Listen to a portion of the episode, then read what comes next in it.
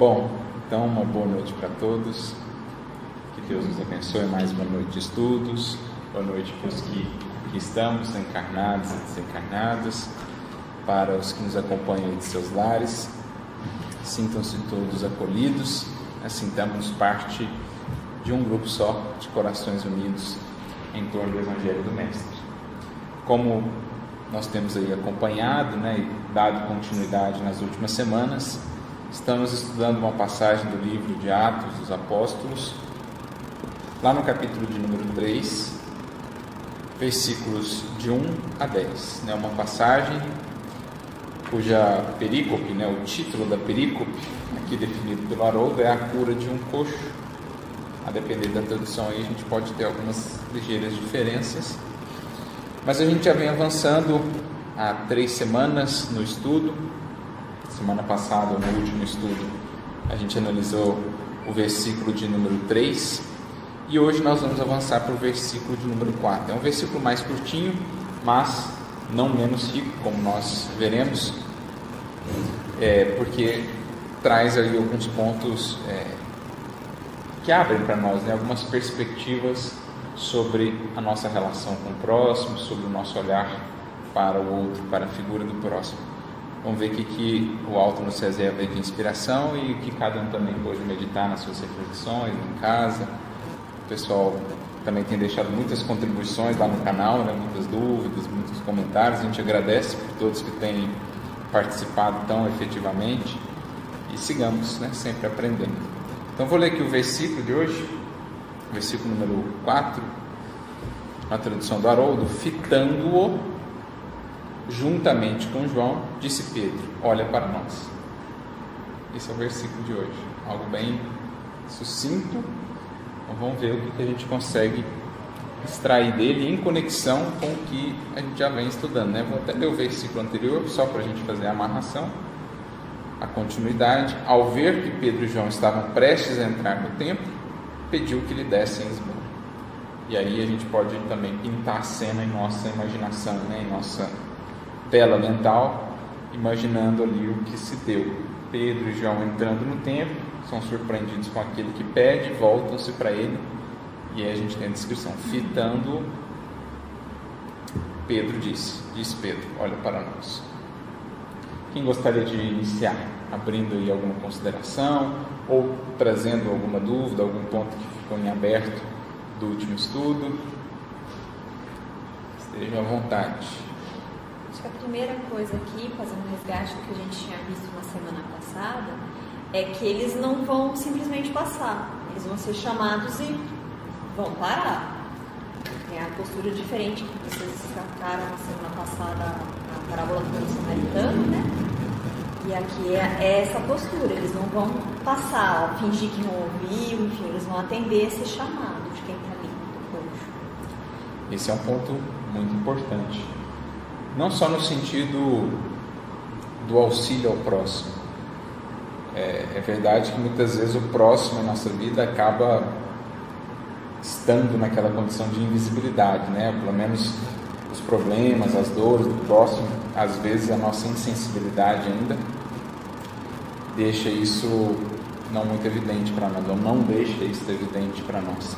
Mas também no sentido mais amplo, no que diz respeito à vida, quantas coisas a gente não passa batido, né? Quantos chamados desses de oportunidades, por exemplo, que pedem de nós a nossa colaboração, que pedem de nós a nossa atenção, que no fundo pedem de nós o aproveitamento delas, mas que a gente passa por elas indiferentes, moucos, surdos, cegos perante um sem número de oportunidades com que a vida nos presenteia, que a vida nos oferta e que a gente não sabe aproveitar.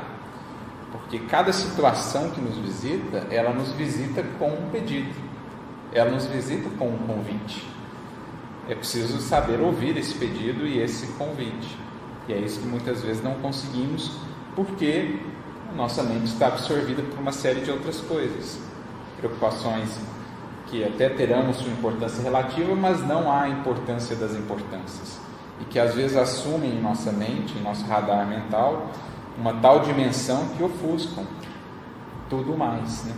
que obscurecem aquilo que é de fato essencial, importante. Às vezes a gente se absorve de tal modo nas demandas materiais que a nossa inteligência ela fica como que obnubilada, né? O nosso raciocínio, o nosso pensamento. Recentemente, inclusive, aproveitando o gancho, eu fiz uma palestra sobre a lei de repouso, né, descanso, que é uma lei dentro da lei de trabalho, né? É uma parte indissociável da lei de trabalho. E é muito interessante a gente lembrar isso, porque é um dos primeiros, é um dos dez mandamentos, daquelas primeiras orientações que a humanidade recebeu. Dentro dessas dez orientações, nós temos uma específica sobre a questão do descanso, para ver a importância que a espiritualidade dava a isso. Lá eles mencionam a questão do sábado, depois mudou na cultura ocidental, tem o domingo e tal, mas a questão não é o dia, a questão é a orientação. Olha, eles orientam que exista momento de descanso. E aí, quando a gente vai estudar do Espiritismo, a gente pega lá questão 682 dos Espíritos, em que Kardec trata disso. A gente pega no livro Consolador, Emmanuel também comenta essa questão do, do sábado, né, do descanso. E eles falam assim, os Espíritos falam assim, Kardec pergunta, né, sendo o trabalho uma lei, o descanso também não é uma necessidade para todos, né? Os Espíritos dizem, sem dúvida ele é necessário para a recomposição das forças do corpo, mas também, e aqui é o um aspecto interessante, para dar mais liberdade à inteligência a fim de que ela se eleve acima da matéria. Olha o alcance disso. O que, que eles estão dizendo? Quando a gente está muito absorvido pelas coisas do mundo, a nossa inteligência ela fica igual um pássaro preso, um balão amarrado. Ela não consegue se elevar acima de certos horizontes. E aí ela não consegue perceber determinadas coisas. A questão do descanso não é uma coisa só para o corpo, mas também, sobretudo, para o espírito, para que ele não se envolva demais nas teias da matéria e sufoque, não consiga ter aquele hausto, aquela serenidade, aquela percepção mais apurada para esses convites da vida. Então, muito dessa nossa incapacidade de enxergar esses chamamentos, seja de auxílio ao próximo, seja de oportunidades de crescimento, se deve também a, a essa relação ainda um pouco equivocada né, com a matéria. Alguém levantou a mão? Essa questão do descanso até, a gente vai nos relatos lembrando que até onde a matéria é mais licenciada, ainda tem essa necessidade. A gente só começa a ver isso modificar-se num sentido mais profundo para aqueles espíritos realmente já mais livres da matéria. Então, pegando o exemplo que a Van trouxe, em nosso lar, André Luiz, por exemplo, na condição em que ainda estava, ele descansava. Luiz, ali, o pessoal com ele. Mas o governador e a veneranda, não. Será que não? Ou será que o descanso deles é diferente? É de outra natureza. Então aí que está a questão. Na medida que o espírito vai evoluindo, a natureza do descanso vai se modificando também. Porque boa parte do nosso cansaço nasce de onde? dos desajustes da emoção, do sentimento, do pensamento. Não é nem tanto das demandas exteriores, é a emoção desajustada diante de uma ofensa, diante de uma dificuldade, um imprevisto, aquilo que te exaure, aquilo que te consome. Claro que as coisas do corpo às vezes acabam consumindo também, principalmente o corpo, mas sobretudo, como diz Emmanuel, né? o mal extenua o espírito, o bem revigora sempre. Então, quanto menos mal o espírito já traz em si, menos extenuado ele fica e mais ser vigorado. Ele está mesmo no trabalho, porque já é reflexo do bem. E o governador, né, Arthur, como você falou, ele talvez não descanse, mas ele muda de hábito. Tanto é que cita lá no livro que de domingo à tarde ele visita as proximidades da, do ministério lá próximo do umbral para atender a esses que estão chegando. Exatamente. É uma maneira de mudar, acho que talvez a forma de pensamento, ou relaxar num sentido, mas produzindo em outro. Então. Sim esse controle já né, também do pensamento, do sentimento, essa capacidade de transitar entre uma atividade e outra de maneira tão suave, tão serena, isso também já é descanso né, para o espírito que já tem esse domínio sobre si. Mas vejamos que o próprio mestre, quando esteve na matéria, recorreu a momentos de mais solidão também, né, de maior descanso, até por conta da própria matéria, embora espírito puro ainda estava num corpo material, então o corpo em si tinha determinadas necessidades, mas essa questão do descanso ela vai o limiar dela vai se modificando à medida que o espírito vai evoluindo. Porque mesmo aqui entre encarnados, a gente pode citar, por exemplo, Chico e Eurípides, são espíritos que com muito pouco descanso estavam revigorados.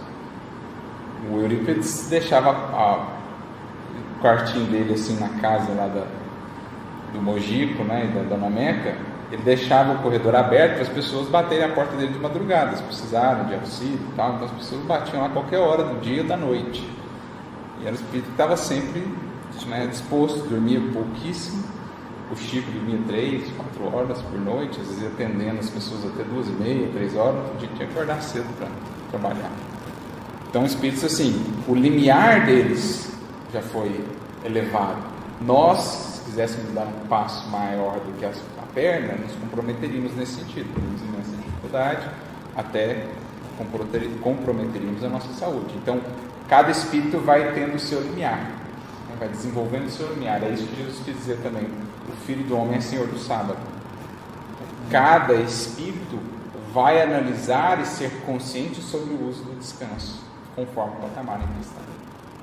Então, só para pontuar isso, que muito dessa nossa incapacidade de perceber os chamamentos e convites se deve a esse nosso estado febril, esse nosso estado de agitação, sobretudo interna, no pensamento e na emoção, que vai caminhando às cegas pela vida, para os detalhes mais sutis da vida. Não, que a Vanessa mencionou a obra do André Luiz e a gente vai ver justamente a espiritualidade esperando aquele momento do sono para poder se aproximar daqueles espíritos que às vezes espertos, porém ali adormecidos para muitas coisas, não estão acessíveis, mas aí no momento de sono eles conseguem se aproximar. E às vezes nem no momento de sono, a depender do estado do espírito, né? É, é tal a agitação dele que até no momento de sono ele permanece impermeável à visitação espiritual, à orientação espiritual. Tal a absorção dele nas coisas da matéria. Então tem uns que durante o sono dormem, seguem dormindo durante o sono, em espírito também. Tem outros que saem a, é, a executar os seus desregramentos. A gente vê isso lá no Missionário da Luz, né? no Plano dos Sonhos, acho que é o capítulo. Né? Outros até já vão, se dirigem a grupos de estudo nas colônias, em determinados locais, ou conseguem perceber a presença dos benfeitores, mas às vezes de maneira muito difusa. É bem interessante ver como o André descreve os, os encarnados do lado de lá. Geralmente ele descreve assim, pareciam sonâmbulos, parecia com aquela feição assim meio sonolento, sabe? Meio que não, não tem muita consciência. São raros os que têm uma consciência mais lúcida do lado de lá, porque são espíritos que têm vivido muito bem durante a vigília e então no sono conseguem manter-se equilibrados. É um imenso desafio esse, né, de, de, de cultivar uma tal postura aqui para que no mundo espiritual, durante o sono e desdobramento, a gente consiga também interagir. Mas muito do processo de auxílio do mundo espiritual se dá exatamente nesses momentos, em que há um pouquinho mais de desvinculação da matéria, pelo menos pouco mais do que quando ele está no corpo. É quando os espíritos encontram alguma brecha para poder atuar. É, na primeira palavra, lá voltando, até no dicionário para ver se tinha alguma coisa diferente do olhando. E aí traz fixar a vista. Trouxe um sentido mais profundo do olhar. Hum. E aí, assim, primeiro, num sentido geral, quantas vezes a gente realmente para para fixar a vista na, naquele, naquela oportunidade, ou às vezes a gente passa pela oportunidade e perde ela, ou às vezes dá a esmola, já falou às vezes que não, não nos beneficia e pouco beneficia quem recebe também. Sim.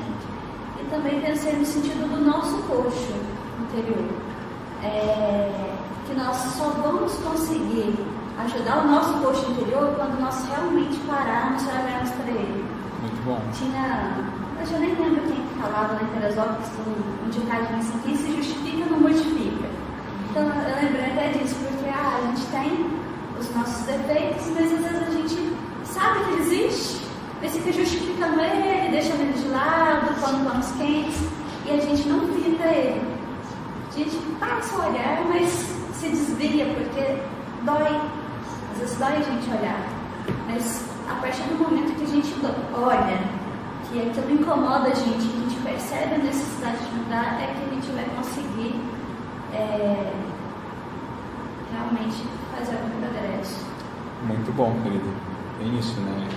Abrem-se aí alguns caminhos bem interessantes para a gente reflexão, em especial esse que a Van frisou, né, do, do olhar atento para o nosso coxo, não aquele olhar um passando assim, né?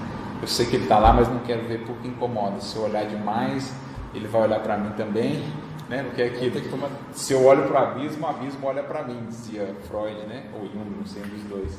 Se a gente olha muito para o abismo, o abismo olha de volta. Então, estabelece uma troca de olhares ali, né? E, e nessa troca de olhar é que há muito do, da troca efetiva, né? E do, do aprendizado isso dentro de nós, mas isso também com o outro, né? Muitas vezes a gente vai ver no olhar do outro muito de nós que não queríamos talvez ver. É, a gente vai ver no espelho do outro também muito de nós, daquilo que talvez não gostaríamos tanto de ver. E foi interessante isso, você quer falar? Esse olhar diz muito de nós, né? É, e da nossa presença na vida. Na nossa vida, a gente está encarnado com uma série de oportunidades que dizem respeito a nós mesmos e que dizem respeito às nossas relações com os outros. Só que a gente é muito desatento em uma série de coisas porque a gente não está presente na nossa própria vida, né? A gente só vai passando a vida assim. E aí é até um pouco de um exercício assim de, de autoconhecimento e até das práticas mais orientais nesse sentido, né? De dar esse significado para o presente que a gente vive é ter esse olhar fixo, atento, para o que acontece no momento, no presente que a gente vive, né? Em cada coisa que a gente faz, em nós mesmos, na relação daquele que está com a gente naquele momento. Então, isso eu acho que é um, um, um grande convite para a vida, assim, a gente viver atentos sobre a vida, sobre o que está acontecendo naquele momento, porque aí eu coloco atenção no meu olhar eu consigo perceber o outro, perceber as oportunidades, né? E dar o devido valor para as coisas que a gente tem recebido de Deus. Nesse sentido, isso é algo muito importante, especialmente para os nossos tempos modernos, né? Porque esse fixar o olhar aqui também, ele pode ser entendido como fixar a atenção. E acho que uma das grandes crises do nosso tempo é a questão da concentração e da atenção gente vê crianças, imensas lutas nesse processo, adolescentes, nós próprios, porque é um mundo de muitas distrações. Quantos de nós consegue fixar a atenção numa atividade por meia hora, realmente de maneira profunda? Tem criaturas que não conseguem dois minutos. Até algum tempo atrás eu vi um estudo, algum tempo atrás é redundante, né? Há algum tempo, eu vi um estudo sobre essa questão do limiar de concentração, um estudo feito com adolescentes, o quanto ele havia crescido assim de maneira impressionante nos últimos anos, em decorrência mesmo das redes sociais, do celular, né, do smartphone, porque a criatura ela começa a fazer uma coisa, daqui dois minutos ela abre lá, dá uma checada, pá, pá, pá. Quando ela vê, passou 5, 10 minutos. Ela volta, começa a fazer a coisa, lê mais dois parágrafos, faz mais um, daqui a pouco ela se vê de novo. Sem que ela perceba, ela já está de novo lá olhando, checando, notificação, tal, tal. E assim a criatura fica às vezes horas ao longo do dia nesse pula, né? O macaco vai pulando de galho em galho. É, tem até uma expressão em inglês que eles chamam de monkey mind, né? Que os orientais se referiam muito até a, aos ocidentais, porque os orientais têm mais esse treino, às vezes mental, pelo menos tem mais tradição nesse sentido. E eles referiam à, mente ocidental como essa monkey mind, né? uma mente que fica pulando igual um macaco, de galho em galho, sem parar, não consegue estabelecer foco, né? uma fixação.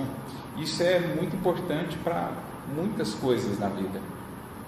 Não é que a tecnologia seja um problema, não é que ter lá a rede social, checar de vez em quando seja um problema, mas a gente tem que assumir isso para nós, que a nossa relação com isso, para muitos de nós, ainda não tem sido uma relação equilibrada, que a gente não tem conseguido profundidade em muitas coisas porque a gente consegue fixar o olhar, isso é, fixar a atenção.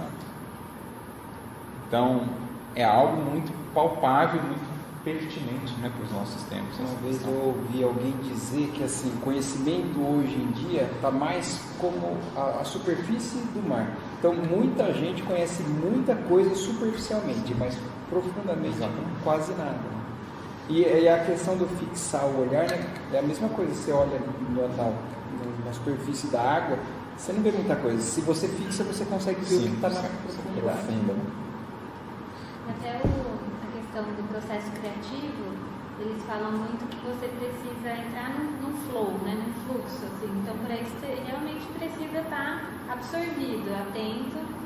E até é curioso, porque nesses momentos, a sensação do tempo, ela muda muito, né? Você, quando você olha, passou, né? Assim, você estava ali é, atento, enfim, e, e não, não percebe que estava ali produzindo, mas muda a percepção do tempo também. Quando você fica realmente absorto, né? Porque até engrenar, digamos assim, até você estabelecer uma linha de raciocínio, até captar um veio inspirativo, isso demanda tempo, isso demanda hábito, não é algo que se improvisa. O Arthur, isso vale não só para essa distração, como você citou, das coisas materiais. Eu, porque assim, às vezes a gente também se envolve com tanta coisa, mesmo que ela seja digna, que você Exato. não dá atenção a nada e não faz nada direito. Exatamente. É que era essa questão do descanso que o Arthur estava falando, do trabalho no mundo. Eu comentei na palestra uma expressão de um amigo que ele chama de fazeção. A gente entra na fazeção sem edificação. Fica o fazer por fazer questão do trabalho, lá que a gente viu no Pensamento e Vida, capítulo 7, trabalhação, trabalho e serviço. Trabalhação pode fazer muita coisa por fora, né? Aparentemente assim, de maneira até impressionante, mas só o trabalho e serviço edifica a criatura. E não há trabalho e serviço sem olhar profundo, sem concentração, sem profundidade mesmo nas coisas, né? Você até comentou de um benfeitor no espiritual fazia muitas coisas Isso. e que se viu agredindo socando uma pessoa que ele teria de auxiliar, que é o Cláudio Neves do livro Sexo e Destino. Na hora que o, ele, era, ele era condutor de uma equipe de auxílio na crosta. E aí eles estavam auxiliando ali a filha dele e o marido dela que estava cometendo alguns deslizes, né? E ele fica tão desajustado emocionalmente que uma hora lá ele começa a agredir espiritualmente esse genro. E aí precisou sair uma benfeitora lá que trabalhava no local, anônima, assim, abraça ele, meu filho, nós estamos aqui para ajudar. Você imagina irmão, lá de nosso lar, coordenador de equipe, de repente acolhido ali como um, né, um irmão completamente desalinhado. Porque ele estava nesse modus operandi, né? muita ocupação, mas ele não estava fixando as emoções dele, que estavam perturbadas, por causa que estava envolvendo a filha, o genro, né? aquela coisa ainda muito do, do Claro que é amor, mas também tinha um amor que precisava ser educado. E aí ele misturava as coisas e começou a nutrir um certo ódio pelo gente. Ao invés de compaixão pelo irmão necessitado que está equivocando-se. E ele entrou nesse estado. Então, até lá acontece isso. Né? Não é só coisa aqui da gente encarnada. Diga, Lívia, ou Thiago. O Thiago. Boa gente. É, talvez das coisas que possam, possam ser feitas, né? Por isso que o recomenda, é antes de algumas tarefas, ou de quase todas, né? fazer uma oração para iniciar um trabalho, muito importante para dar uma camada na mente. Às vezes, o nosso nível de concentração está muito elevado e a própria oração não sintoniza, que é muito comum. Né? A gente faz uma oração, você sente que tem na pega, né? Meu língua, é uma oração fugidinha. Você está orando, mas às vezes você está pensando na assim. Não, tem que errar, não Aí eu gosto, particularmente, de um, um texto espírita mais curtinho, um capítulo, velando, você lê. A literatura espírita é um ótimo instrumento, às vezes uma música do da pessoa, para dar essa serenidade e, ajudar essa conexão, dar mais um Exato, meu amigo. A oração é um recurso fundamental nisso. Né? Você citou outro aí que eu ia mencionar também, que é ótimo para modular isso, que é a música. A música tem um poder assim ainda desconhecido em sua abrangência em relação ao espírito. Né? Tem até uma, esses dias eu li um artigo na revista Espírita em Kardec fala da influência da música na verdade, ele recebe um texto de um jornal e comenta sobre a influência da música em presidiários, encarcerados, em loucos, né? Aqueles com transtornos mentais, e ele fala disso. Leon Denis é outro que fala muito sobre essa questão da influência da música, do poder imenso que ela pode ter quando bem utilizada, né? porque há músicas e músicas, né? Há músicas que nos projetam para o alto e há músicas que nos trazem para baixo, assim como há artes e artes. Há expressões de arte que nos convidam a sublimar, e expressões de arte que são proje projeções sombrias de, de corações ainda adoecidos em algum aspecto. Então, a música e, e também o, o hábito né, do ter momentos de analisar as emoções, momentos de meditação, momentos de autoconhecimento. Quanto mais o espírito cultiva isso, mais ele consegue também modular e, e buscar esse equilíbrio em circunstâncias mais desafiadoras. Então, tudo isso é um treino a ser cultivado para que se torne hábito, para que se torne capacidade do espírito. Não nos enganemos, essas grandes mentes que têm uma tal capacidade de, concentração e, e, de manutenção de equilíbrio em situações limite, aquilo não é improviso. É um, um Saulo, diante dos algozes, conseguir responder como ele respondia, conseguir orientar como ele orientava, não é algo que ele improvisou. Naquela hora que ele e Barnabé estão sendo assaltados, ele consegue pensar num jeito de evangelizar o irmão ali. Ou o irmão ouviu falar do, do, mapa do tesouro, pois é, o mapa do tesouro é esse aí. Ele consegue, em meio àquela surpresa, conceber um jeito ali, manter o equilíbrio, conceber um jeito de, de alguma maneira, ajudar aquele irmão. Isso é uma mente que está muito. Por isso que o irmão faz questão até de frisar, né? Com uma profunda presença de espírito, que a Flávia falou, profunda presença de espírito. É aquele que é senhor de si até em situações limites. Isso é resultado de muito trabalho, de muito. Até visualmente, quando eu imagino essa questão da presença versus essa. A gente falava muito da água, né? Balançando mesmo, né? Dessas perturbações mentais mesmo. Quando você está presente, parece que você se esvazia. E aí tem espaço, né? Para conexão, para inspiração. É a diferença entre água turbilhando e o lago plácido também. Você pensa na água turbilhando, você não consegue ver direito o reflexo do céu. Mas no lago plácido, você vê quase que uma cópia do céu. Já, já tiveram ocasião? Uma vez eu estava acampando com meu pai lá no norte de Minas, no rio Urucuia. E à noite, assim, geralmente o vento dá uma cessada, né? E o rio fica aquela placidez, assim, e não tinha uma nuvem no céu. Acho que eu nunca vi tanta estrela na vida. Você olhava assim para o rio, parecia que você pulava, você pulasse assim, você ia cair dentro do céu, né? você ia pular no céu, porque era um, um, um reflexo assim límpido, quase que idêntico do que havia lá. Assim a mente, a mente com as marulas, né, com as ondas, e a mente plácida que reflete o céu. Sabe assim, os astrônomos estudavam o céu. Exato, antigamente eles usavam a água, né? Geralmente eles tinham uma, uma bacia e eles olhavam as estrelas na bacia, não diretamente no céu. É, era muito comum isso na antiguidade. Então, assim a, a nossa mente, né? E aqui também ele vai pegar um, um, aspecto que a gente trabalhou lá no primeiro versículo, que a gente comentou que Pedro e João subiam juntos. Sim. E aqui novamente eles estão juntos nesse ditado. É a mesma postura dos dois, eles fazem isso juntamente. E é uma ideia assim que passa para nós já aquela cumplicidade. Sabe aquela coisa que você fala sem palavras? Sabe aquela pessoa que você sabe que você pode contar com ela mesmo sem precisar pedir, mesmo sem precisar falar? Que ela já está numa tal sintonia de comprometimento, de propósito, que é aquele que vai dizer assim: eis-me aqui. Para onde nós vamos? Como é que é? Então denota já essa confiança de corações entrelaçados no amor e no bem. Você não precisa nem falar muitas vezes, quando já é esse caso. Corações que estão muito afinizados. Isso né? se confirma no que ele fala, né? Olha para nós. Exatamente. Para nós, é, mim. é um corpo né, de, é. unido ali, né?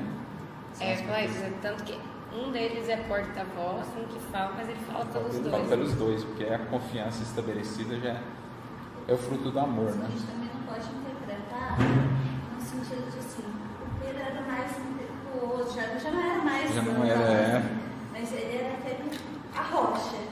E o João era mais, acho que mais doce, né? Então, aquela união também nossa, da, da força da determinação, será? E do sentimento, da, da, da complementando. É, a gente complementar isso tudo em caminhada. Sim. Um era mais velho, outro era mais jovem. Mais jovem. A representar também as aquisições pretéritas positivas já acumuladas, mas as novas também que a gente precisa recorrer. Mas ainda voltando um pouquinho no verbo, né? A Van, ela mencionou o sentido do verbo, a tradução é fitando, né? Mas quando a gente vai no grego, é interessante porque a gente tem aqui dois verbos que fazem referência ao olhar. Nós temos o primeiro que é o fitando, e depois temos um outro lá que olha para nós, mas são verbos diferentes. O primeiro verbo, que foi traduzido por fitando, o significado dele seria realmente contemplar ou observar com interesse, estar ocupado com alguma coisa, envolvido de fato com alguma coisa. Isso seria fixo mesmo. A, a, tradução. É, aqui é o sentido mais literal e aí o sentido mais figurado, né, do estar ocupado, porque esse verbo no grego atenizo, ele deriva de teino, que significa literalmente esticar e estirar. Olha só, o verbo original é esticar, estirar, e daí se acrescentou uma partícula ali, um, um alfa antes dele, e formou-se esse verbo novo atenizo. Como é que o esticar e o estirar veio a se tornar o olhar fixamente? Acho que é o ir além. Qual relação? É, é, um aspecto é isso. É o tempo que você permanece ali também, talvez Sim, continuidade, né? Mas uma coisa que o Marco também fez. momento de você mesmo. Isso, de ir além, ou seja, você vai sair de você, vai esticar o seu coração, digamos, você vai estender o seu sentimento e vai ligar-se ao outro, vai conectar-se ao outro. Mais ou menos aquela ideia da empatia, né? estar em patos. Patos é sentimento. Patos pode ser várias coisas no grego, mas aqui sentimento, emoção. Em patos é tentar alcançar o sentimento do outro. Em patos. Com patos, compaixão. É sentir com o outro. Então, o estirar, esticar, aqui ele, ele, o verbo passa por essa modificação e se torna esse olhar fixamente, porque denota o movimento de alguém que sai de onde está e estica-se, estende-se, expande-se para englobar o outro, para ligar-se ao outro, para conectar-se ao outro. Você falando isso, eu me lembrei do capítulo Intercessão do Missionários, que uma senhora vai pedir auxílio para o Alexandre e ele poderia resolver de maneira bem rápida. E aí até o André Luiz pergunta, poxa, mas a gente não poderia ir atrás da. E aí o Alexandre explica. É necessário, eu até achei o trecho aqui, ó. Sem dúvida, esse é o método mais fácil, porque o André Luiz fala, poxa, nós já vamos direto lá. Buscar a ficha do cara, é, acha onde ele está. Esse é o método mais fácil. E em muitos casos devemos mobilizar semelhantes recursos. Entretanto, André, o serviço intercessório, para ser completo, exige alguma coisa de nós mesmos. Então é esse dar atenção, é ir se interessar. Ligar-se à situação, se interessar, porque essa é uma das traduções do verbo. É ocupar-se com aquilo, observar com interesse. Não é simplesmente olhar, como a Vanessa mencionou, ah, vejo, dou o recurso material só para o desencargo, porque eu não quero me ligar. Eu estou dando porque eu não quero me ligar. Muitas vezes eu dou porque eu não quero me interessar. É. Eu quero, quanto antes, me dissociar daquilo. É diferente aqui. A intenção é se ligar. Então, é como se Pedro quisesse fazer uma leitura daquele coração. Tentar sentir pelo olhar, pela expressão, pela vibração, qualquer história daquele coração. Para poder melhor ajudar. Para poder melhor orientar. Então não é simplesmente transferência material buscando desvincular-me e digamos assim, não me incomodar. É o que está no Evangelho segundo o Espiritismo. A indiferença culposa é como a tranquilidade do Mar Morto, que, que parece tranquilo por cima, mas que esconde em seu fundo o lodo e a podridão. Quando eles falam lá que o vício do nosso tempo, da nossa sociedade atualmente, eles falam cada época tem o seu vício e a sua virtude. A virtude do vosso tempo é o progresso intelectual, o desenvolvimento da inteligência. O vício do vosso tempo é a indiferença moral. Só que uma indiferença culposa, essa indiferença que às vezes até faz algo, mas não quer se ligar, quer realmente. Essa é a, é a tranquilidade, ela proporciona a tranquilidade do mar morto. Águas aparentemente tranquilas, mas cujo fundo, ou também são estéreis, né, completamente estéreis. Essa necessidade do interesse no serviço intercessório lembrou do caso do Chico, que quando chegou a mãe que tinha perdido filho, ele só pegou e chorou junto com ela. Sim. E só não falou nada. E só disso ela se sentiu mais consolada do que se ele tivesse falado qualquer coisa. Porque ele estendeu o coração, né? ele esticou, ele expandiu o sentimento para tocar o sentimento dela. Por quê? Se a gente não faz isso, é muito fácil cair numa postura que é muito recorrente para nós ainda que é uma postura que denota superficialidade, que é a postura do julgamento, da conclusão precipitada. Quando eu ampassam olho para o indivíduo na rua, sem me esticar, eu posso falar, olha aí, vê se pode, ó, oh, tem isso, poderia ter isso, poderia estar fazendo aquilo. Mas e o que os olhos da matéria não podem ver, mas os do espírito podem alcançar? o que alguns minutos podem revelar de uma vida numa conversa amiga, explicando muitos dos dramas. Claro, pode ser que o espírito de fato tenha equívocos, escolhas equivocadas, como todos teremos, mas se você está diante disso, é para encontrar algum jeito de ajudar. Seja um estímulo, seja uma oração, mas não para simplesmente ficar na superficialidade, superficialidade e dizer, ah, ele está isso, por isso, ele está aí nessa condição, por isso, por isso, por aquele outro. E aí, segue o seu caminho. Então, assim, é algo que a gente já vinha, já via muito em Jesus, a gente estudou isso aqui, é, esse padrão que a gente via em muitas passagens do Mestre, vendo-a, foi movido de íntima compaixão. Passagem lá que a gente estudou da cura, é, da ressurreição do filho da viúva de Naim. Em outros tantos momentos é assim, a construção é essa. E vendo moveu-se de íntima compaixão. E vendo, foi tocado e fez isso e aquilo. Então, muitas vezes em Jesus a gente vê isso. O olhar que realmente vê e depois traduz em ação, em sentimento, em sensibilidade. E é o que Pedro, a gente percebe aqui, desenvolveu no contato com o mestre. Ele também passou a ver assim, porque antes ele não via assim. Alguns anos antes, Pedro teria talvez falado para ele, oh, vai trabalhar, caça um jeito, estou aqui ocupado com as coisas do, do templo, do, né? mas ali não, agora no outro Pedro, ele parou e fitou. Como um dia, quando ele olhou Madalena a primeira vez, lá no Boa Nova, que, como é que foi olhar? Foi acolhedor? Madalena sentiu-se acolhida na casa de Pedro? Ela sentiu aquele olhar glacial, né? como assim, você está aqui com o mestre, você não tem noção Agora completamente diferente Pedro. Ele aprendeu esse olhar com quem? Com Cristo. Esse olhar que se estica, esse olhar que, conecta-se à pessoa. Você ia falar alguma coisa? Não, eu estava pensando assim, que está, quanto isso está presente no nosso dia a dia. Por exemplo, quando a gente encontra alguém, às vezes até alguém conhecido, aqui a gente está trabalhando com um desconhecido, mas às vezes é um conhecido nosso, e a gente pergunta aquele famoso, oi, tudo bem? Sim. O tudo bem, na maioria das vezes, é uma mera formalidade. Aqui, quando se fosse Pedro e João perguntando, eles realmente se interessariam pela situação do outro. Essa é a diferença. Né?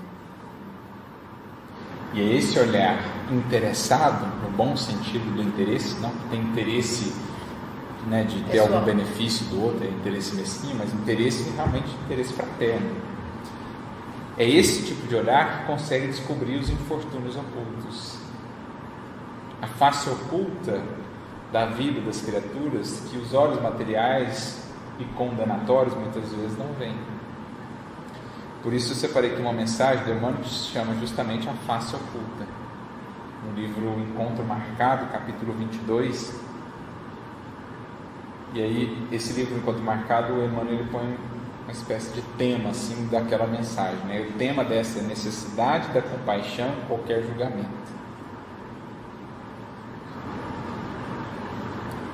Aí ele começa assim, ó.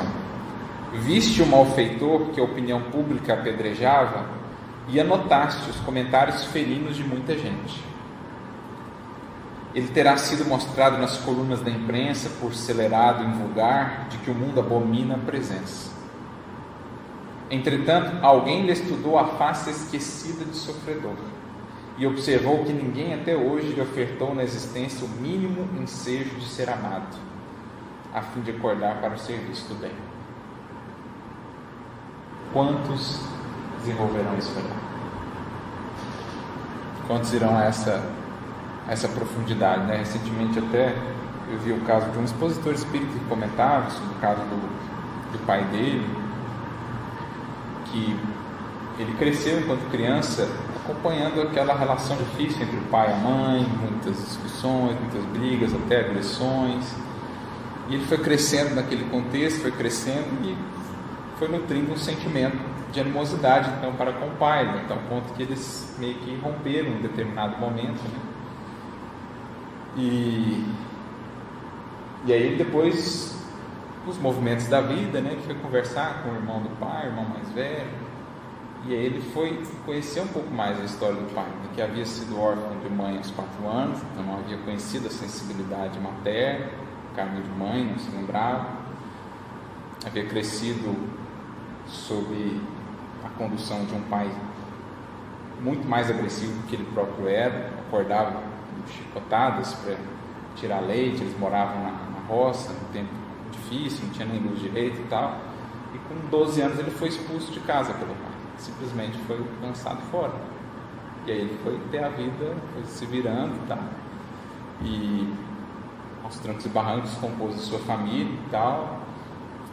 E aí esse filho mesmo, que imagino hoje já refez um pouco da relação com o pai, ele falando, ele me deu muito mais do que ele havia recebido, embora o limite, né? Era o limite que ele podia alcançar, porque a ele faltou até às vezes o necessário, né? faltou até o fundamento ali. A mim nunca me faltou recurso, me proporcionou estudo, me proporcionou isso, né? nunca é, é, me agrediu, embora as brigas com a mãe, mas nunca havia agredido o filho. Então veja o quanto ele conseguiu melhorar do que ele havia recebido. E isso não se vê numa, primeira leitura, numa leitura superficial, se fixa, olha que pai, triste, cresceu vendo a briga do pai com a mãe, cresceu vendo o pai ali muito agressivo e tal. Mas a melhora desse espírito em relação ao que ele teve é algo é, muito marcante, considerável. E isso fez esse filho tocar-se, assim, ver que aquela postura dele de muita animosidade com o pai não era tão justificável, né? Então, assim, é o tipo de coisa desse olhar da face oculta dos elementos envolvidos naquela trajetória, naquela vida, do quanto aquele espírito, na verdade, avançou em relação ao que tinha. É aquele caso também similar aqui, né, do Chico que foi trabalhar na reunião mediúnica, viu os indivíduos jogando sinuca lá no bar. Quando ele volta, os mesmos indivíduos estavam jogando sinuca lá no bar. E ele pensa assim, eu fui trabalhar por horas a fio, volto, os caras estão jogando sinuca lá. E a irmã aparece e é que você não viu isso fazer na vida passada, Chico. Jogar sinuca hoje é avanço. É muito progresso para esses espíritos. É, isso a gente não considera, pois é, porque vai, vai, vai dizer que esse espírito estava fazendo na encarnação passada. Sinuca que não era, entendeu? Então, é a visão mais ampla né, de quem quer conectar-se a uma história. E às vezes você nem vai saber o que de fato é, mas a sensibilidade percebe que aquele espírito está tendo alguns avanços, né? tem, tem possibilidades ali de melhoria voltando aqui, ó, soubeste que certa mulher caiu em desequilíbrio diante de círculos sociais que fizeram pesar sobre ela a própria condenação. Alguém, todavia, lhe enxergou a face oculta e leu nela, inscrita a fogo de aflição, a história das lutas terríveis que a acusada sustentou com a necessidade, sem que ninguém lhe estendesse mãos amigas nas longas noites de tentação. O caso de Madalena, por exemplo. Tem um caso muito bonito, uma mensagem do Humberto Campos chamada No Caminho do Amor. Depois vocês leiam lá o caso de uma mulher que, como dizia o Chico, né, mercadejava as suas forças genésicas, se prostituía, e ela se apaixona por Jesus quando o vê. E aí ela faz toda uma oferta ali né, para aquele jovem, ah, vamos lá para minha casa, tem aromas e tal, perfumes e tal, e tal, e ela aquela febre da paixão, né? Jesus sereno, só observando ela, só observando ela. E aí no final, assim, já meio agastada por não ter sido correspondida, ela fala, não virás? Aí Jesus fala, hoje não, um dia, quem sabe. E passam-se muitos anos, ela contrai lepra, estava ali abandonada no seu barraco, o corpo todo consumido em chagas, ninguém mais a visitava sequer, passava fome, necessitava, estava prestes a morrer. Quando então, uma, na verdade, uma senhora que a conhecia, que busca Jesus, e aí Jesus vai visitar ela, né? E aí é, é como se ele cumprisse a promessa, né? Um dia, quem sabe. E aí é, é, muito bonito assim, eu não vou entrar em todos os detalhes, porque tem uma, uma parte poética de uma frase que ela diz para ele e que depois ele diz para ela num outro sentido, mais espiritual. Tipo assim, seus olhos têm uma chama diferente.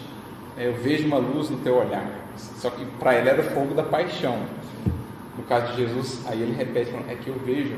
Como assim você veio a mim, mulher que não tem mais nada, meu corpo nesse estado, as feridas e tal? É que vejo uma luz nos teus olhos. Tal, né? Então, assim, é muito bonita a cena de, de Jesus vendo aquele coração sofrido, né? Aquele coração que caiu naqueles caminhos, mas que tinha uma história ali que agora era o momento da reparação, né? de, começar a, a recompor-se. Você lembra o livro que Não, eu não lembro exatamente, mas chama No Caminho do Amor. Eu já acho que.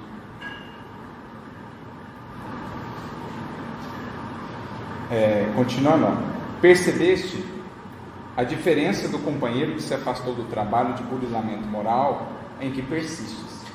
Censurado por muitos irmãos inadvertidamente aliados a todos os críticos que o situam entre os tipos mais baixos de covardia. Alguém, contudo, analisou-lhe a face ignorada, mil vezes batida pelas pancadas da ingratidão, e verificou que ninguém apareceu nos dias de angústia para lenir-lhe o coração, ilhado no desespero. Tiveste notícia do viciado socorrido pela polícia e escutaste os conceitos irônicos daqueles que o abandonaram à própria sorte. No entanto, alguém examinou a face desconhecida de criatura a quem se negou a bênção do trabalho ou do afeto e reconheceu que ninguém o ajudou a libertar-se da revolta e da obsessão. Quando estiveres identificando as chagas do próximo, recorda que alguém está marcando as causas que as produziram. Esse alguém é o Senhor que vê o que não vemos. Então, se nós estamos treinando esticar o olhar, o olhar de Jesus ele penetra e devassa, né? Nós estamos treinando o alcance. É aquela passagem do cego, sabe, que recupera a visão. E aí diz assim que ele via agora pormenorizadamente e em profundidade. E é o que nós estamos tentando novo, essa profundidade de visão.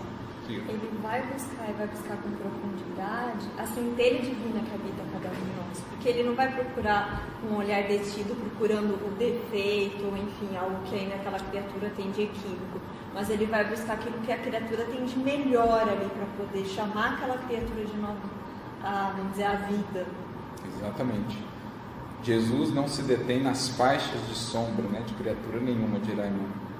Ele justamente busca destacar as parcelas ou os traços de luz que cada um já tem. Eu acho que a gente olha aquilo que a gente tem interesse, né? Quando a gente está olhando, por exemplo, se a gente está querendo comprar um carro, a gente começa a ver aqueles carros que a gente está olhando em tudo quanto é lugar. A gente está querendo comprar qualquer coisa, a gente vê, e acho que da mesma forma as qualidades, os, os defeitos das pessoas, a gente vê aquilo que a gente está procurando, que a gente está sintonizando, é o que a gente vê de cara, assim, sem ter que procurar. Né? E como a gente muitas vezes tem uma sintonia mais baixa que a gente vê de cara, não é a centelha divina de cada um. Está no capítulo 18 do livro Contos e Apólogos. Mas é bem isso que a Vanessa mencionou. Conforme o conjunto de sentimentos, de ideais, buscas da criatura, é a visão, é o mundo que ela vai enxergar. É o que ela vai conseguir identificar no seu radar. Se as questões de virtudes, de conquistas transcendentes ainda não estão dentro dela, ela não vai ver essas oportunidades surgindo fora, nem tampouco as virtudes do próximo, ou as potenciais. Porque tampouco ela está enxergando os seus, tampouco ela está cultivando os seus. Então ela dificilmente vai ver também nos outros. Então, voltando aqui, ele diz: é, onde o mal se destaque, faz o bem que puderes, onde o ódio se agite, menciona o amor. Em toda parte, acima de tudo, pensemos sempre na infinita misericórdia de Deus, que reserva apenas um sol para garantir a face clara da terra durante as horas de luz em louvor do dia, mas acende milhares de sóis em forma de estrelas para guardar a face obscura do planeta durante as horas de sombra, em auxílio da noite, para que ela jamais se renda ao poder das trevas. Nosso dia tem um sol, a noite tem Diga lá, Tiago. Boa noite, agora sou eu. Agora. É, só, só lembrando, tava, acho que conversa no diálogo com esse texto, com o versículo, tem um outro capítulo do Contos de Apólogos que se chama A Esmola da Compaixão, que é muito maravilhoso, assim, é sobre Pedro, né? E eu estava relendo aqui, e, e é um momento importante daqueles que Pedro às vezes tinha ainda, né? Nesse início aqui da Casa do Caminho, de julgar quem estava procurando auxílio, como todos nós ainda fazemos muito. E é, é interessante que ao longo do texto o mestre Campos vai colocando, ah, Pedro observou, Pedro indicou, ele não usa o pé, Pedro nunca olha para quem estava chegando nesses momentos em que ele julga. E aí no final ele, ele recebe a visita do Cristo, e aí ele fita as, as feridas do Cristo. E, e aí termina Jesus falando com ele, né? É, Pedro, venho rogar-te a caridade do silêncio quando não possas auxiliar. Suplico-te para os filhos da minha esperança a esmola da compaixão. E acho que é isso, né? A gente vê como é que ele foi, ele aprendeu e aí ele demonstra que ele já conseguia dar essa esmola do olhar, do olhar compadecido, do olhar tocado e não indiferente. É o capítulo 38, não sei agora. Muito bom, querido. Vem, inclusive, ao encontro do que a gente comentou muito no estudo da semana passada. A gente falou da, da esmola maior, né? do, do sentido mais profundo dessa da esmola, para além do aspecto material. E lá a gente leu uma mensagem do Emmanuel, né? chamada Esmola Maior, que vem bem ao encontro aí dessa mensagem do Contos e Apólogos, a esmola da compaixão. Então, mais uma sugestão, já dois capítulos do Contos e Apólogos para leitura em casa. E a sensação de ser visto, né? Quando a gente observa as passagens que você mencionou, né, da, da viúva de Naim, da Maria Magdala, Boa Nova, né, quanto que ela se sente acolhida ali por Jesus, quando a gente olha Zaqueu, né, todo mundo também desprezava, e aí é, quando eles encontram esse coração aberto para eles, né, despido desses pré-julgamentos, as reações dessas Sim. pessoas. E até nesse sentido a gente entende um pouco da fala de Pedro, né, que vai ter outras conotações também, mas olha para nós. E se imagina quantas vezes o olhar dessa criatura não foi escorraçado, né? Por que você está olhando para mim? E de repente ele vê alguém que fala assim, olha Só no meu olho. é, só de olhar. Ou seja, eu vejo a sua humanidade. Olha no meu olho, nós somos irmãos. Porque muita gente ou desviava o olhar ou então se via ele olhando para ele, por que você está olhando para mim? Alguma coisa e tal. E a criatura ficava sempre né, naquela posição talvez de humilhação, de, de indiferença, de desprezo. E de repente alguém chega e fala, não, pode olhar. Olha olho no olho. Contato visual é algo muito profundo, assim. A, a, só mantém o contato visual né, dois, dois corações assim que estão se entrelaçando de alguma maneira, né? Porque geralmente ou um foge ou um desvia, porque o contato visual ele, ele dá uma penetração no interior da criatura. Você consegue ver muito no olhar da pessoa, o que, que ela está sentindo, como é que ela está. Então, porque a pessoa às vezes está culpada, a pessoa está conflitada, ela não consegue muito manter o olhar. Agora, a pessoa que mantém, né? É, esse contato visual já, já denota ali uma relação de mais, de mais profundidade, né? de mais abertura das partes envolvidas. O que mais aqui sobre essa, essa primeira parte, então, do fitando juntamente com João? Mais alguma coisa do, do juntamente aqui?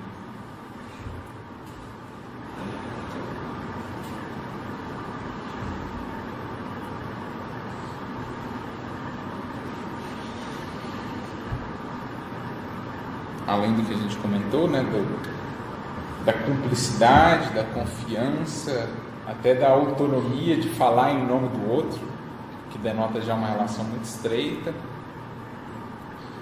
da disposição. Já, já comentou sobre também a necessidade de auxílio, né? Um auxiliar o outro, do mandar de dois em dois. Aquela questão que Paulo, quando escreveu as epístolas, também sempre mais alguém que se faltasse inspiração para ele, teria mais alguém, então apoio. A lei de cooperação, que o Emmanuel faz questão de destacar no prefácio do Paulo Estevam. Ele diz: dois motivos temos para estar escrevendo essa obra. Um deles, o estado de mornidão das igrejas cristãs nos tempos modernos, ou seja, a acomodação dos cristãos. O segundo, enfatizar que não teríamos Paulo sem Estevão, ou seja, que na tarefa cristã a cooperação é fundamento de toda a realização.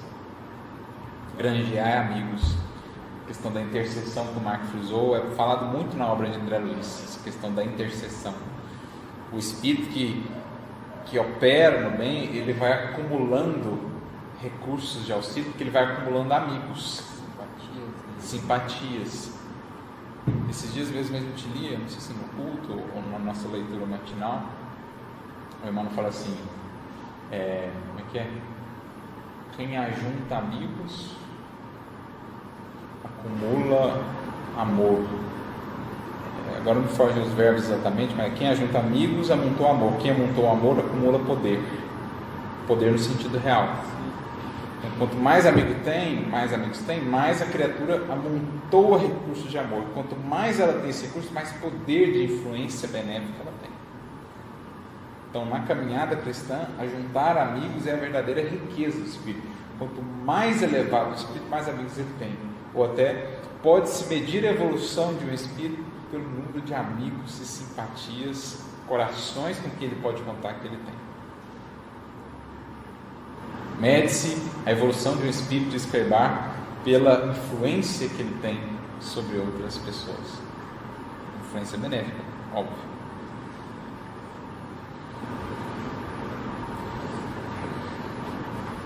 O que mais?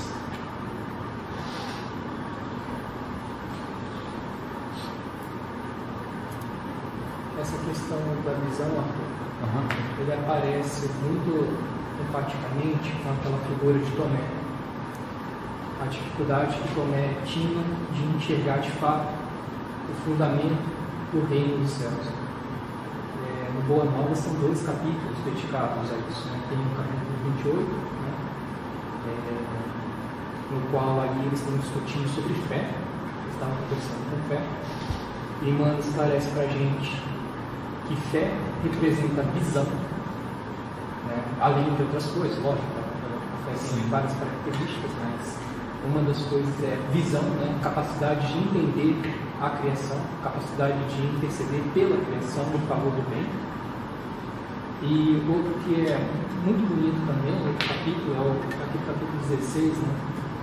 É, que fala do testemunho, do testemunho de Tomé. E nesse capítulo, é, Tomé não conseguiu enxergar a amplitude da propagação da Boa Nova. E para conseguir uma vitória imediata, eu acho que a afeição de muitos de nós, né, recorre né, aos poderes espirituais de Jesus para tentar impressionar é, determinados, determinadas pessoas que estavam bem colocadas na sociedade. Então, eram soldados romanos, era, é, bom, patrícios, soldados romanos, entre outros, que estavam bem colocados e estavam querendo impressionar aqueles, aqueles rapazes lá que queriam conhecer Jesus, ah, para poder é, dar uma impressão política à, à propagação da Boa Nova. E Jesus recusa o chamado de Tomé. Ele recusa, ele afirma, no final né, da missão, ele afirma para Tomé que a gente, é, a gente não, não apenas pelas coisas que nós fazemos, nós devemos triunfar no de divulgação da nova, mas também pelas coisas que nós deixamos de fazer. Mas antes disso, né, é, Tomé insta com Jesus, e quando Jesus se nega, ele fica muito triste. E ele fala o seguinte: é, Poxa, Jesus, poxa, mestre, ele só quer um sinal no céu, só um sinalzinho no céu, faz ali, faz aquela, aqueles maravilhismos que você costuma fazer, faz ali, é só um sinalzinho, né? Só para mostrar que a gente, que o nosso escudo está com Deus. E aí aquela, fra aquela frase bombástica de Jesus, né? Uma, lá, uma só lágrima que consola o coração, aquilo vale muito mais do que um milhão de do céu. E, e Jesus ainda amplia, né? Fala, poxa, olha só, a gente aqui, quantas manifestações de milagres estão ao redor de nós, bastando só a visão, só essa visão profunda que nós estamos discutindo aqui. Né? A, a, o universo edificado já é. já é manifestação soberana de uma potência que não é a nossa, porque essa casa onde nós moramos, nós não confeccionamos. Nós não temos inteligência, nós não temos poder para fazer isso. Então, onde nós estamos, a sustentação, onde a nossa inteligência vive, na realidade necessita de uma base, de um alicerce muito mais forte do que nós. Mas isso é tão manifesto, tão implícito na natureza e a gente não vê, a gente não tem visão. Né? E ali Jesus fala: olha, na verdade, o alicerce de toda a visão, de toda a capacidade de enxergar profundamente as coisas, é esse amor profundo pelas pessoas. Né? Então, eu creio também que nessa passagem, né, quando se fala onde dois verbos são, são colocados, né, divisão, né, é, eu acho que existe um espaço para discutir essa amplitude da fé, né, o que, que é fé, né, a, a, possibilidade de agir no bem, de ver onde estão os trabalhos onde nós podemos agir no bem, né, além de tudo que a gente já colocou aqui, né? Da, do companheirismo, da. Da... E o colírio que limpa a visão, que é o amor. Que é essa água lustral que vai removendo as escamas, que vai removendo os ciscos, as, os argueiros, as traves nos olhos, para que a gente veja essa manifestação divina na obra, na criação e nas criaturas também, até na criatura mais comprometida momentaneamente, até no acelerado, no criminoso mais adoecido, ver ali aquele espírito, né? compadecer-se dele, buscando de alguma maneira auxiliar. É muito bacana essa, essa lembrança do Tiago do, do capítulo 16, do, dos sinais. Quais os sinais então de que estamos com Deus, de que estamos com o Evangelho? Né? Serão sinais muitas vezes não visíveis para olhos superficiais, mas plenamente visíveis para olhos que já buscam ver o que é essencial. Essencial que é invisível aos olhos da matéria. E aí, tem, temos o primeiro olhar, que é esse sentido de esticar, né, fitando aí, fixar-se. Falamos do junto. E aí a gente chega no outro olhar. Agora Pedro diz: olha para nós. E aí, como é que a gente pode abordar? A gente já trouxe um sentido aqui que é até essa, essa expressão de acolhimento, né? Ó, olho no olho. Não precisa baixar o olhar, não precisa. Aqui eu te vejo como irmão, você está como igual a mim. Mas também, um outro pode até parecer presunçosa, num certo sentido, a frase, olha para nós. Mas o que, que ele quer dizer? Qual o alcance espiritual disso aqui? Eu acho que ele está convidando a criatura também a se movimentar. Que não basta um movimento de ajuda ali do João e do Pedro para com aquele coxo, mas é preciso que o coxo também se movimente, olhe para. Esse é um aspecto, então é um verbo imperativo, né? Como dizer assim, ó, vamos, vamos encontrar aqui, vamos nos encontrar no meio. Né? Nós, de alguma maneira, é, ofertando algum recurso, algum auxílio, e você com esse anseio também de encontrar, de, de crescer, de voltar a caminhar. Né? Lembrei do símbolo da casa mental. Então, é, quando é sobretudo tendo, ou, ou terra tendo que olhar para o porão, mas tendo que buscar lá no alto também o alvo. Né? Sim. Quem, quem já está mais equilibrado acaba sendo referência também né, nesse sentido. E não Sim. tem uma exigência de que o olhar é, seja igual ao deles, né? Um olhar profundo, assertivo. Mas tem também um chamamento de concentração. Ou quando a gente fala para alguém, "Ah, olha, vamos conversar, né? Olhar no olho, assim. É um esforço de conexão mesmo dos dois lados. Posso? E aqui a gente entra no significado desse outro verbo. Então, o primeiro era tenizo, esse é blepo. E ele é, ainda tem outros verbos no, no grego sobre olhar. O blepo, ele traz o sentido assim: eu vou olhar alguma coisa material para alcançar consequências ou desdobramentos espirituais. De modo que uma tradução mais figurativa para ele seria perceber seria conceber alguma coisa nova, alcançar um novo entendimento. Então aí a gente já começa a fazer algumas correlações, porque assim, nós vivendo o cristianismo, qual que é o nosso principal contributo para o mundo?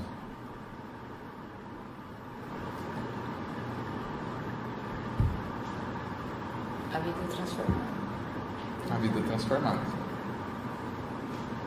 Então, assim, a principal maneira que a gente tem de ajudar é oferecer a nossa vida a ser observada.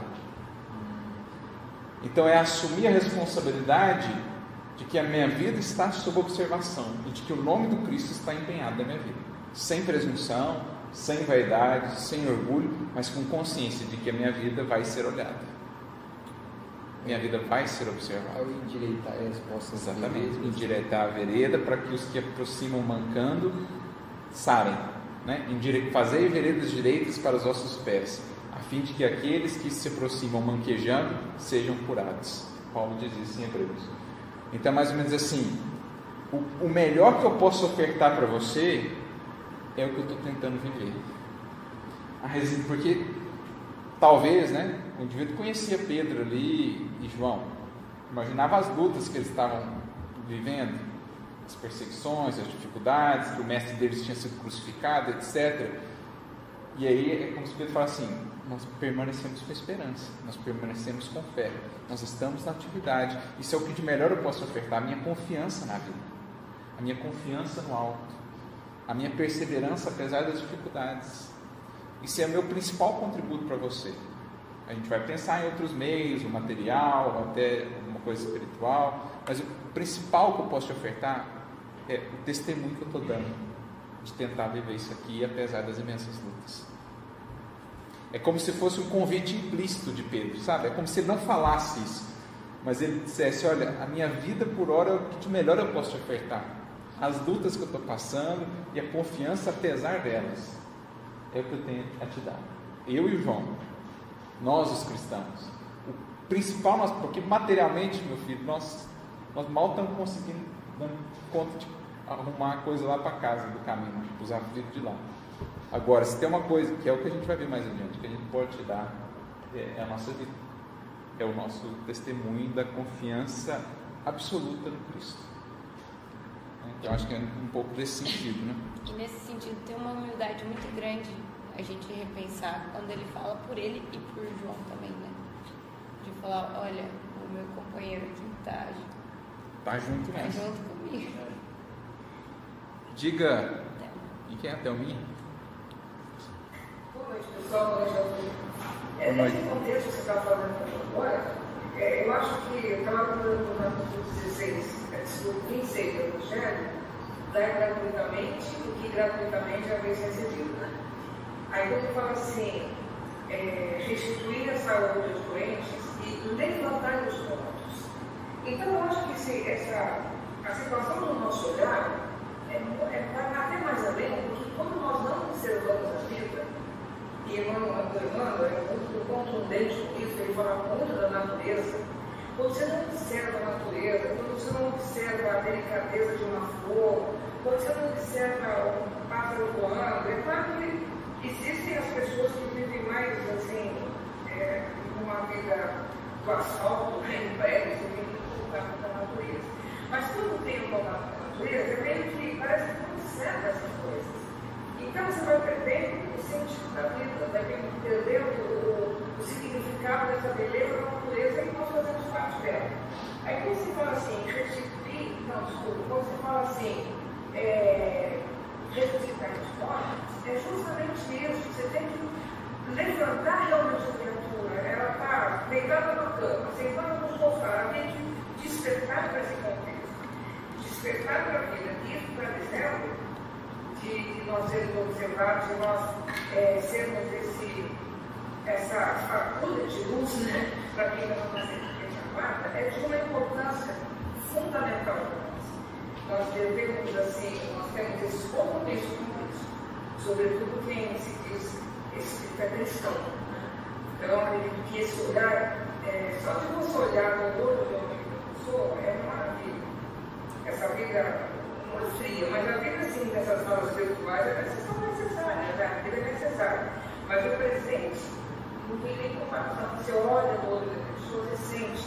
Né?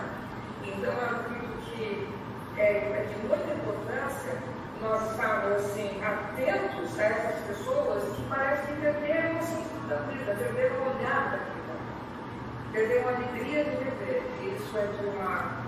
É triste, mas nós temos que contribuir para isso, para ajudar a levantar essas criaturas. No nosso, no nosso poder de consciência e no nosso limite também de atuação. E entender, né, assim, que quando há realmente compromisso de nossa parte em viver o que temos aprendido, a nossa vida se torna um convite constante a, a essa observação. Né? É, é como se, ainda que muito pequeninos, ainda que pálidos reflexos do Mestre, por meio de nossas vidas convidássemos esse alguém a olhar algo de Jesus, a enxergar algo de Jesus, a partir das lutas vencidas, do, dos testemunhos superados, etc a gente está ofertando a vida como instrumento educativo. Que aqui o sentido do verbo ver é ver algo ocorrendo na matéria para perceber algo num sentido mais espiritual. Ou seja, a gente está contribuindo para, de alguma maneira, educar aquela consciência, né? ajudá-la a ver horizontes que antes ela não via, não percebia. Então, é também um, uma espécie de levar adiante o compromisso de educação. É como se Pedro tivesse levando adiante aquela orientação de Jesus: apacenta as minhas ovelhas. Porque a ovelha vai olhar para o pastor. A ovelha vai precisar que o pastor esteja firme no caminho para conduzi-la. E ali Pedro oferta então o passo firme no caminho para que a ovelha pudesse se endireitar na senda dela também. Entendeu? Diga. É, talvez assim, não um ponto de vista assim tão mais profundo que essa expressão né, de, de olhar uma vida evangelizada como fonte de evangelização de outras vidas, mas é, o, a, o, olhar, né, ele também é um recurso de indução. Né, olhar. Quando alguém fala, estou falando agora, vocês estão prestando atenção em mim, meu pensamento está induzindo o pensamento de vocês, está polarizando o pensamento de vocês. Então, isso aqui é um, é um recurso de indução no, no livro A Gênesis, né, vai se comentar uma possibilidade daquela, daquela passagem de Jesus é, alimenta a multidão. Não sem fechar a questão, né, mas é, ele fala que uma das possibilidades é que esse alimento, antes de ser aquele alimento material dos pães, dos peixes, era o alimento espiritual, da comunhão das ideias, dos sentimentos que fluíam daquela, daquela pregação, daquela, daquela passagem. Né?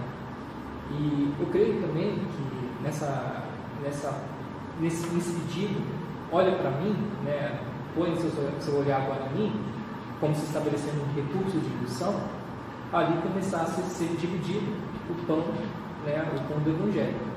Começasse a ser dividido ali o pão da, da, da Boa Nova. Né? Então, é, lógico, se tem aproveitado né, esse, essa, essa atenção a esses companheiros né, que apareceram ali, para ajudar, apesar de não ter nada, muitas relações profundas esse, esse indivíduo poderia ter. Né? Como assim? A pessoa não tem nada e está tentando ajudar, tá tentando ajudar. Parou aqui para me cumprimentar, me viu como irmão, dá para tirar relações profundas. E isso saciar aquele indivíduo Sim. muito mais do que qualquer cura, né? Se ele deixou, parou de ser coxa, qualquer coisa nesse sentido. Poderia, né? É, curar deformidades que não são visíveis. Exatamente. O espírito, né? Porque é isso também, é, é como se Pedro quisesse estabelecer esse contato para falar também com os olhos. É, olha para nós como dizer assim, ó, que eu vou falar daqui por diante, eu vou falar também muito com o olhar.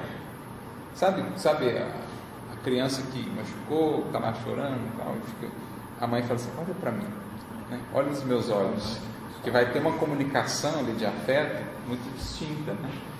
E, e, então se estabelece aquele vínculo e aí se prepara o que vem depois. Então não é um olha para é um olha para nós, tanto no sentido da vida, do exemplo, mas também algo mais pragmático do momento, né?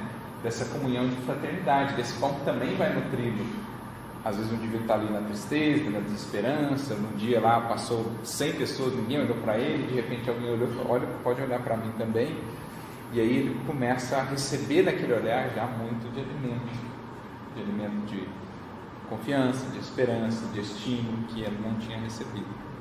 Porque a gente fala do olhar daquele que é, que está na posição mais favorável, né, que vai oferecer a esmola ou alguma coisa nesse sentido, com um olhar que percebe o outro, que percebe o outro enquanto ser humano, enquanto irmão, né, que vai olhar as, as dificuldades, mas também as virtudes tudo. Mas tem também esse outro aspecto que é daquele outro ser humano reconhecer-se como tal. Porque muitas vezes ele já não se reconhece se mais. Perdeu, né? No aspecto mais material mesmo, a gente pode pensar, e claro, no espiritual também. Então, quando Pedro faz essa chamada, é chamando também para a realidade, porque quando ele olha, olha para mim, quando ele olha para Pedro e para João, ele tem a oportunidade de se ver também no reflexo como como ser humano no espelho. Assim, né? Então essa chamada de, de consciência também, né? Eu estou te vendo, olha você também para mim. Né? Eu estava pensando também porque Paulo ele usava muito esse recurso, que ele se colocava ali como alguém que Olha, eu também já passei por essas situações. Sim. Esse olhar, olha para mim, tem um sentido também de aproximação, no sentido de você estar tá de criatura para criatura ali conversando, de alguém que também tem as suas dificuldades e olha como esse poder transformador é algo concreto, independente dos seus, dos seus defeitos, enfim, daquilo que você ainda não alcançou. Porque o Paulo ele tinha aquela trajetória com ele que todo mundo ali conhecia, então ele, ele, tinha essa capacidade de aproximar, falando: olha para mim. E várias vezes ele vai fazer na carta de Timóteo, por exemplo, que a gente está estudando, lá no primeiro capítulo ele vai falar da misericórdia que ele alcançou. E ali ele se apresenta como um instrumento, um instrumento do potencial que tem essa graça divina quando a gente se abre para ela. Ele chega a dizer, sede meus imitadores, né? E alguém que pega isso superficialmente fala, nossa, que presunção, né? Sede meus imitadores, ele, como eu sou de Cristo. Então, é como se ele dissesse assim: a melhor contribuição que eu posso dar a você, é o próprio testemunho do quão transformadora é essa busca do Cristo. É o que eu estou ofertando, então vamos juntos, é mais ou menos isso. Então, olha para nós, entra no nosso time e vamos encontrar em Cristo sempre motivos para nos erguermos nos melhorarmos e nos aperfeiçoarmos e agradecermos, o mais difícil seja a circunstância. Então é mais ou menos isso. Olha para nós olhando não para a personalidade, mas para a mensagem que aos poucos está sendo escrita em nós pela graça do alto, pelo amparo e misericórdia do alto. Olha, olha o resultado é, é como se, é como se Pedro aqui, ele não sabemos se o indivíduo conhecia Pedro do passado, né? Mas olha o que, que esse Jesus fez em mim, caboclo, né? Tipo assim, olha o que, que Jesus é capaz de fazer numa vida. Então, confia né, nesse poder. Mostra de uma forma parece mais concreta para a criatura que aquilo realmente é possível, sabe? Não fica num idealizado, olha, pode ser. Não, é, é de fato, é real, olha para mim, para minha carne aqui, o que, que aconteceu. Eu que neguei o mestre, todo mundo sabe que estou né, na labuta. E aí, o que mais? Diga lá, Thelminha. É, eu estava vendo o capítulo 3 do Evangelho, não sai da nossa esquerda, porque é a nossa direita, é em nós, beneficência. Eu acho que o capítulo muito que nós estamos falando agora, desse olhar, porque é, no Evangelho está escrito, espera que a pessoa venha para você, ele não é um mendigo profissional. Vai atrás do futuro, é o futuro que fala isso, né? Mas é, vamos pensar assim, falando do lugar. Aqui no Evangelho, é muito diz assim, diz assim, compreendei quão deliciosas são as impressões que recebe aquele que veio nascer a alegria onde um momento antes sua vida existiu. Compreendei as obrigações que para com os vossos irmãos. Ide, ide ao encontro do infortúnio, ide em socorro sobre todas as misérias ocultas, ou sejam as mais dolorosas. Ide, meus bem-amados, e tende em mente essas palavras dos salvadores. Quando escritos são desses pequeninos, lembrai-vos de que é a mim que fazer. O versículo seguinte, imagina uma criatura num sofrimento após, ou tipo, ninguém sabe, você descobriu a situação, e chega oferecendo essa ajuda. Quer dizer, o teu olhar encontrou aquela situação, aquelas pessoas, aquelas criaturas sofrendo. Então, é, é como se você estivesse realmente olhando o olhar da criatura e falando, olha, trouxe para você um pouquinho de alívio. Você, você olhou com os olhos da alma, porque você viu a situação, ficou sabendo da situação ou de uma pessoa, ou de uma família, e quando assim, né? Então, eu acredito que o olhar desse tipo é, é muito necessário para que a gente possa é, amenizar a situação sobretudo Jerusalém, que tem tanta miséria na nossa volta. Né? Então é um olhar muito abrangente mesmo. Você viu, olhou não só com os olhos do físico, né, os olhos físicos da matéria, mas você olhou com o coração e levou, olhou tão profundo na uma situação da criatura que você já levou um de socorro. E isso aí eu acho que é mais do que intuição dos nossos amigos. Né? Está pronto, vai fazer o trabalho que tem que fazer. É isso aí, esse é o espírito né, do, do primeiro verbo olhar aí, desse fitando que a gente comentou. E lembrando, eu acho que vale essa consideração, que esse segundo olhar, esse olha para nós, de modo algum seria uma cobrança pelo auxílio que vai ser prestado. A Flávia até frisou a questão, a Flávia falou, não é uma exigência de que ele olhe como nós, mas talvez um convite né, para que ele tire algo daquela vida, daqueles esforços para incorporar a sua própria caminhada e, e perceber né, novas nuances, novos detalhes que antes ele não, não percebia. O que mais?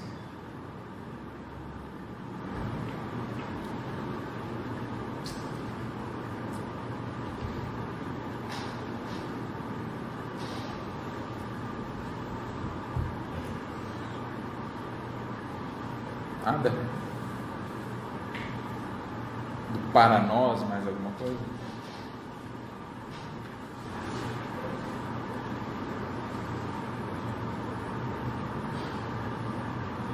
Para nós é, é aquilo que eu acho que você comentou, né? De dar uma direção para esse olhar. Tem a ver com um foco. Não é para você ficar olhando para para nós, né?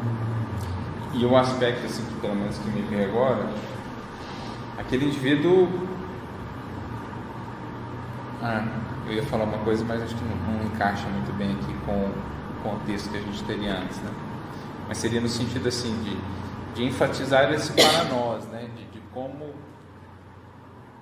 o auxílio e a cooperação acabam sendo recursos que suprem essa nossa condição ainda de coxos, né? É, assim, porque lembro de Paulo na carta aos Gálatas, a gente estudou, né? Carregai-vos, carregai os fardos uns dos outros. Então muitas vezes nós estamos nessa condição de, de coxo, mas a misericórdia justamente nos coloca junto de amigos para que a coxidão de um né, dê suporte para o outro, e aí dois coxos que sozinhos seriam plenamente coxos, juntos já não são tão coxos assim, né? A gente vai amparando uns aos outros. Então, até esse indivíduo aqui, que naquele momento estava sozinho, ele podia contar com alguém que pelo menos deixava ele ali diariamente na porta do templo. Então, talvez uma ênfase para ele realmente valorizar mais esse nós, né? esse, esse auxílio, essa colaboração, que às vezes a gente não enxerga no momento de dificuldade. A gente às vezes até é ingrato com aquele que está ajudando, mas a gente esperaria mais, exigiria mais, né? e não vê aquele que está fazendo muito, que já tem para nós um baita auxílio. É, sem aquele auxílio a gente estaria muito mais limitado em possibilidades. Então acho que é um, um convite também a, a olhar mais para o valor do nós na vida. O nós família. Será que sem a família que eu tenho eu não estaria muito mais posto do que eu estou? Será que sem os companheiros que eu tenho de estudo eu não estaria muito mais coxo do que eu estou?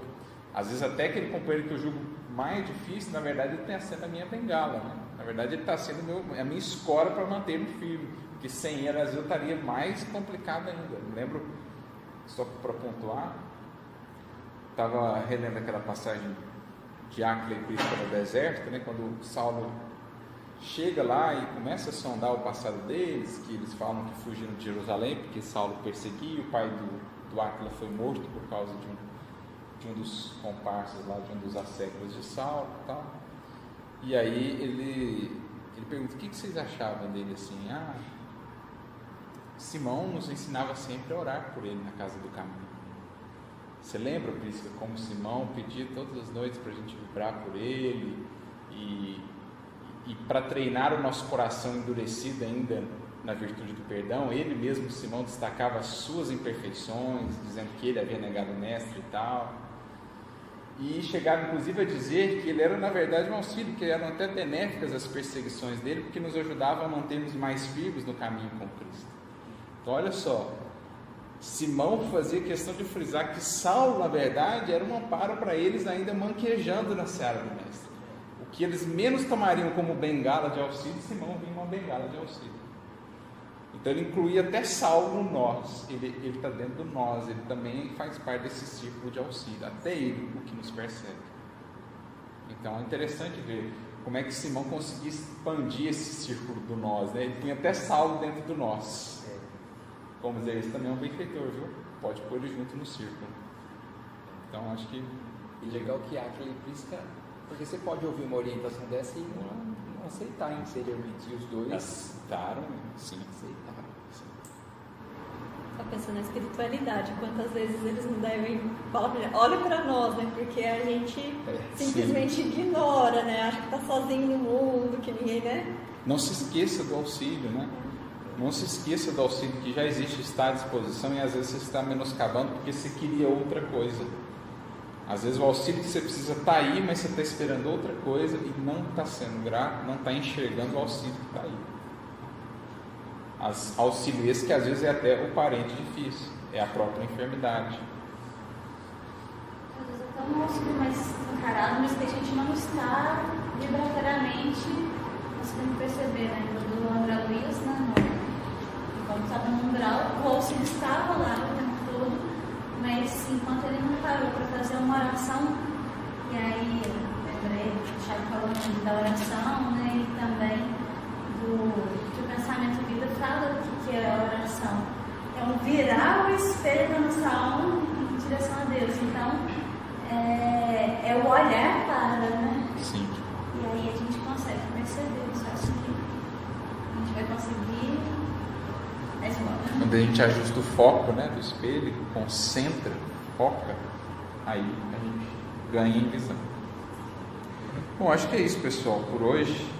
É, acho que deu para a gente trabalhar bem esse sentido amplo aqui do verbo ver, dos dois verbos ver que foram utilizados aqui, né, relacionados à, à visão, e que a gente possa levar isso como meditação e reflexão para ver como temos enxergado de fato o caminho da vida. Semana que vem a gente avança para o próximo versículo. por hoje ficamos aqui, agradecendo mais uma vez a participação de todos, de suas casas, todos que estiveram aqui. Que Jesus nos abençoe e até